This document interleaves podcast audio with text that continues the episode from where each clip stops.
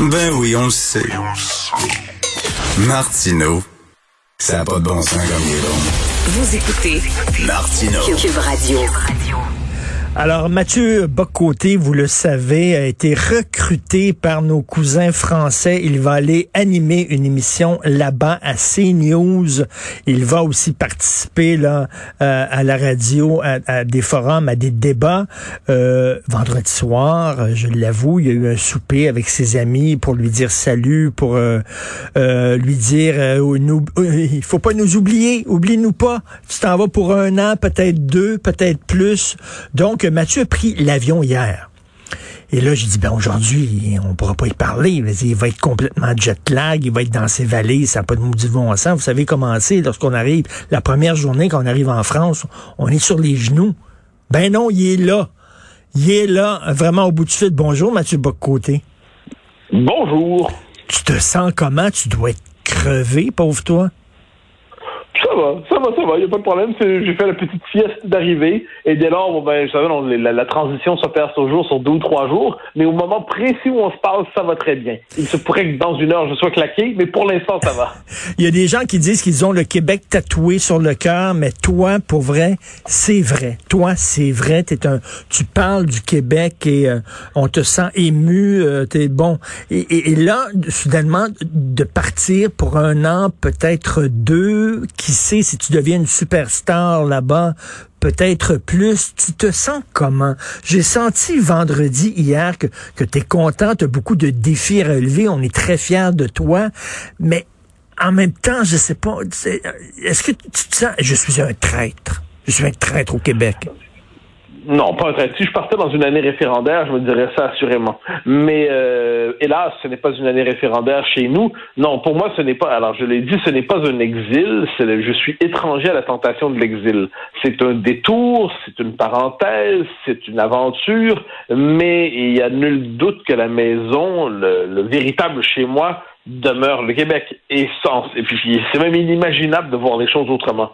mais dans ma vie professionnelle, dans ça comme ça, et, même au-delà de ça, c'est-à-dire dans ma vie intellectuelle, il y a un espace qui s'ouvre pour que je puisse euh, avoir une certaine conception que j'ai du débat d'idées, une certaine conception que j'ai du débat, une certaine conception dans une année qui en France est une année présidentielle qui va être tout à fait stimulante, peu importe quelles sont nos préférences politiques. La prochaine année va être très stimulante en France, donc je me disais que c'était une, c'est un détour permis, mais il n'y a nul doute. Euh, il y en a qui a chanté "Je reviendrai à Montréal", mais il n'y a aucun doute que je reviendrai à Montréal et au Québec euh, plutôt tard. Mais c'est un détour que je m'en serais voulu ne pas. Euh, entre toi et moi, j'avais reçu quelques fois au fil du temps des propositions pour traverser l'Atlantique, des propositions assez intéressantes. J'avais toujours dit non parce que bon, pour mille une raisons, je me disais que c'était pas le temps. Là, je m'en serais voulu dire non cette fois-là. Donc euh, voilà pourquoi euh, j'ai pris mon avion hier. Mais tu as tenu, hein, tu as tenu à être présent ici. Entre autres, tu m'as appelé en disant est-ce que je peux continuer de collaborer à l'émission J'ai dit bien sûr que oui, c'est un privilège de t'avoir euh, tous les jours, c'est certain. tu vas aussi continuer à l'ajouter. Donc pour toi, c'est important d'être présent ici aussi. Ah, mais ça va de soi. Ça va de soi. C'est-à-dire que, pour moi, que dans la mesure où je dis c'est ni un exil, ni un abandon, ni une désertion, les possibilités technologiques de notre temps nous permettent de conjuguer tout ça. Ça fait des années, ça fait des années que je commente la vie intellectuelle, politique française, notamment dans ma chronique du Figaro, sans habiter à Paris. Eh bien là, pour un an, deux ans peut-être, mais un an an, j'inverse les rôles. Et euh, non, mais cela dit, si j'avais dû euh, quitter euh, mes différentes fonctions dans l'espace public québécois pour euh, faire ce détour, je ne l'aurais pas fait. C'est dans la mesure où c'était possible. Et là, ensuite, il y a des sacrifices à faire. Le sacrifice, c'est que je travaillais sur un livre. Eh ben, je, je, crois que ce livre-là va prendre une année de plus à s'écrire. Bon, mais euh, il, y a, il, y a, toute une série de petites choses, mais sur le fond des choses, mes engagements, donc au Journal de Montréal, à Cube, à la Joute, pour moi, c'est des engagements essentiels et je, je n'aurais pas quitté si j'avais dû les quitter. Euh, et hmm. quelqu'un parmi parmi mes, mes employeurs a eu cette belle formule en disant Mathieu, on te laisse partir pour non, on te laisse partir pour peu que tu ne nous quittes pas. Euh, bon, c'est euh, ça, ça j'ai trouvé ça gentil comme formule et ce qui fait que là, donc, je vais conjuguer les deux pendant pendant l'année qui vient. Et, écoute, CNews, donc tu vas animer une émission d'affaires publiques, tu vas recevoir des politiciens, tu vas recevoir d'ailleurs bon des intellectuels et tout ça. CNews, il y a des gens, bon, moi j'ai lu euh, CNews, c'est l'équivalent de Fox, c'est une gang de, c'est près de l'extrême droite française, euh, c'est bon. C'est quoi exactement CNews? Est-ce que c'est l'équivalent des Trumpistes en France ou quoi, là? Mais bien sûr que non, c'est une comparaison d'une bêtise, d'une malveillance fascinante.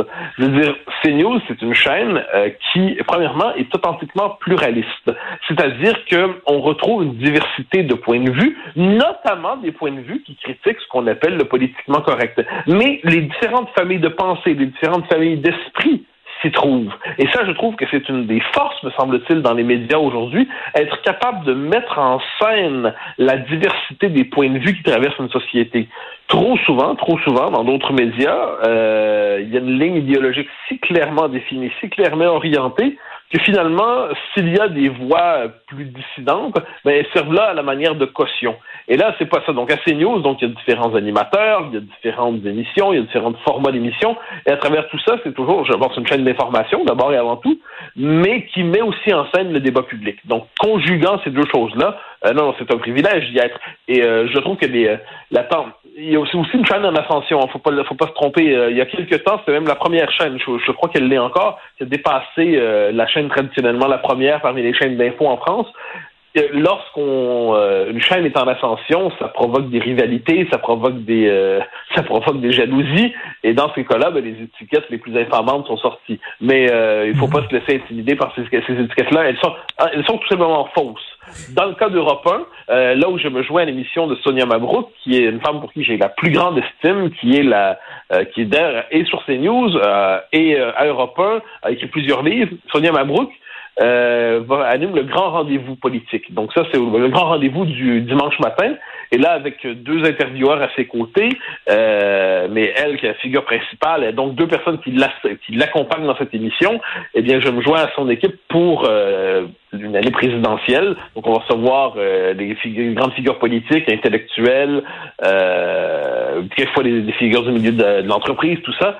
C'est un peu le format américain Meet the Press, comme on oui. dit. Hein. C'est le, le, le rendez-vous politique du dimanche matin à, à Europe 1, qui est un peu une forme de 98.5 euh, québécois. Écoute, mais quelle ouverture de la part des Français. Euh, euh, je sais pas si tu te souviens, lorsque Larry King a pris sa retraite à CNN, il a été remplacé par un animateur britannique. Et il y a beaucoup d'Américains qui disaient, ben, c'est qui ce gars-là? Pierce, euh, Pierce Morgan. Et il y a beaucoup de gens qui disaient, que ce qu'il vient nous dire il est en train de nous faire des leçons de politique américaine. Il vient des, il vient d'Angleterre, qui retourne chez eux. J'imagine aussi ici, si soudainement euh, un Français débarquait et animait une émission d'affaires publiques, puis euh, euh, prenait position sur les élections, il y a beaucoup de gens qui diraient, mais qu'est-ce qu'il fait là, lui là, qu'est-ce qu'il connaît exactement au Québec? Mais il se pose pas cette question-là des Français. Ils ont dit, ben oui, allez, viens, t'es un des nôtres. C'est quand même, une preuve d'une très grande ouverture.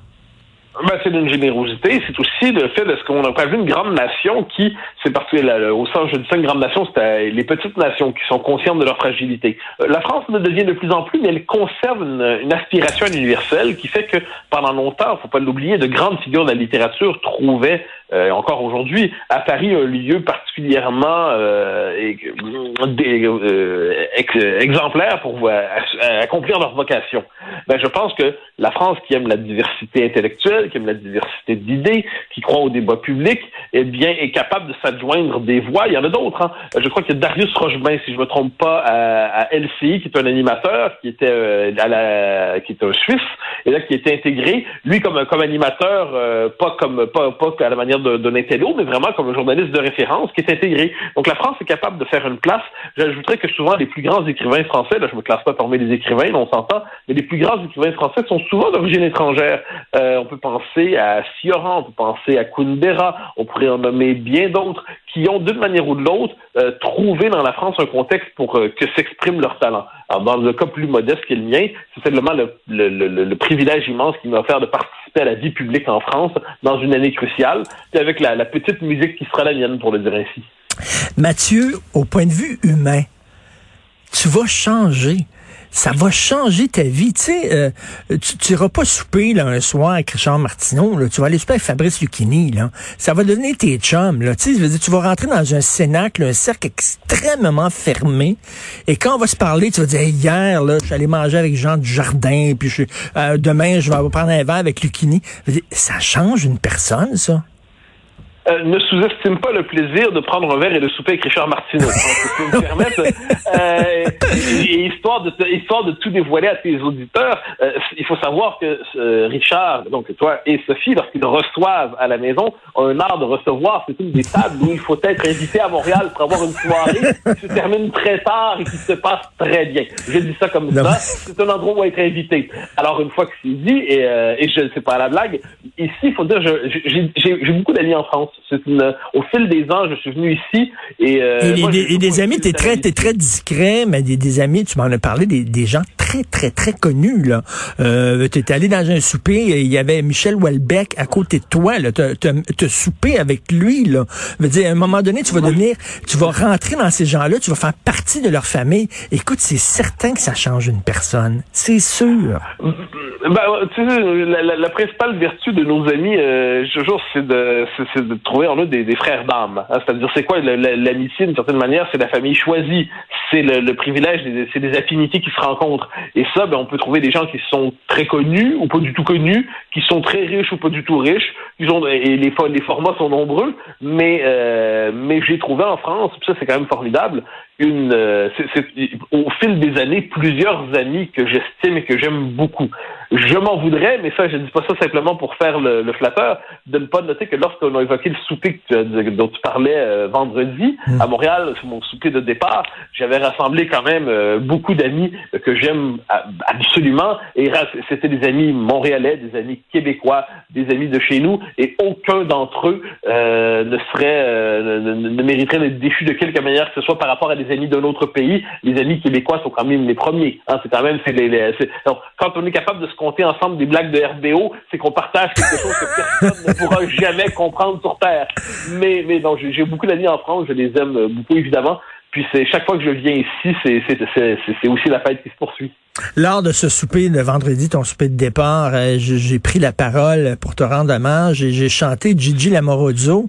Euh, et, je, veux, je, veux, je veux mettre ça en contexte parce que en même temps, c'est une métaphore que je disais. On connaît tous les chansons de Dalida, Gigi Lamorozzo. On, on pourrait se quitter tantôt, tu pourrais trouver un, extrait Achille.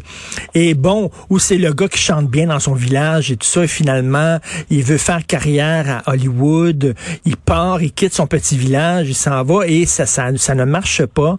Et à un moment donné, Dalida, elle le rencontre dans le noir. Gigi est revenu dans son village, il pleure parce que bon, ça n'a pas fonctionné. Et je dis, toi, au contraire, ça va fonctionner et Dalida va rencontrer dans le noir, non Mathieu Bocoté qui revient, la queue entre les deux jambes, mais le Québécois qui braille parce qu'il pensait que Mathieu reviendrait après un an puis il est jamais revenu. Il est resté là-bas. Euh, ça se pourrait, ça. Toi, tu dis, tu ne vois pas la, possibilité. Tu es tout le temps là en disant non, non, c'est un an ou deux ans. Mais ça se peut que tu deviennes tellement une superstar là-bas, tu fais ton, ton nid, ça va bien, etc., que tu reviennes plus. Non, non, non, ça, ça, ne se peut pas pour une raison simple. C'est que la, la, maison, la demeure, hein, la demeure là où, euh, où l'âme est chez soi, c'est pour, moi, c'est le Québec, il n'y a pas de doute là-dessus. Ensuite, la raison te semblera bêtement politique, mais une part de l'âme est politique. Eh bien, il nous reste encore à transformer cette province en pays. Il nous reste encore un pays à faire. Et cette lutte, je, je répondais ça d'ailleurs à un journaliste de la presse qui m'interviewait il y a quelques semaines. C'est passé hier dans le journal.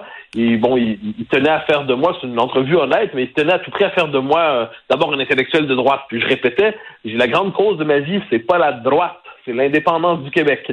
Et de ce point de vue, j'ai l'impression, à, ma hauteur, à ma manière, avec les moyens qui sont les miens, euh, qui sont euh, qui sont pas infinis, mais qui, qui comptent un peu, eh ben la, la bataille qui donne un sens à mon existence, c'est quand même le combat pour, pour, pour qu'on existe comme peuple pleinement. Hmm. Et euh, donc, et ça, pour moi, c'est il serait inimaginable de ne pas euh, revenir pour participer à ce combat euh, et dans toutes ses formes. Hein. moi, je rêve au grand soir référendaire, mais il se peut que la, tâche de ma génération, ce soit simplement de garder vivant cet idéal. J'en sais rien, on ne sait pas de quoi l'histoire sera faite, mais ce qui est certain, c'est que ce combat-là, ça, si, si j'abandonnais ce combat-là, là, j'aurais l'impression de trahir le Québec. Là, j'aurais l'impression de, de, de, trahir ce qui est plus intime en moi.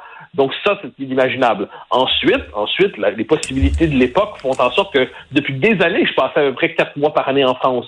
Bon, eh bien là, ça, ça va être une année particulière, une ou deux années particulières, mais il ne faut nul doute quant à moi le je, je, ne suis, je, je comprends être le genre de Québécois qui, euh, qui va soudainement attraper un autre accent à Paris. Comme Diane Tell. Euh, écoute, euh, bon, ben, tu commences ta première émission à CNews, je crois c'est le 27 où? Euh, ouais, le 27 ou 28, là, là j'ai pas le calendrier en tête, mais oui, c'est, ça se joue là, ça, ça, se confirme demain, en fait, je, te le confesse.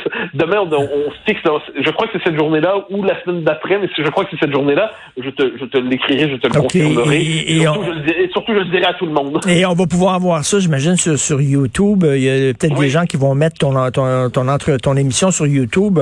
Bien sûr, on va regarder ça, mais tu la gentillesse de continuer à être avec nous tous les jours. Donc, demain, on va, on va parler de politique fédérale. On va parler, tiens, est-ce qu'on vote bloc ou conservateur aux prochaines élections? On va s'obstiner là-dessus, toi et moi, Mathieu.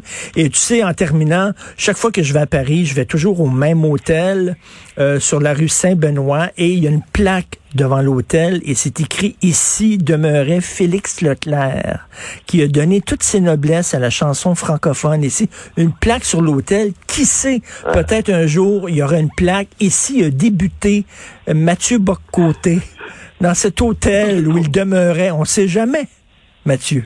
C'est trop gentil. C'est trop gentil. C'est pas moi qui me fais la gentillesse de participer à ton, émission, c'est toi qui me fais la gentillesse de m'y accueillir. Et c'est vraiment un plaisir et un bonheur d'y participer encore cette année. Merci. Va faire dodo. Salut. À demain, Mathieu. Bye, bye. Et quand il arriva, le village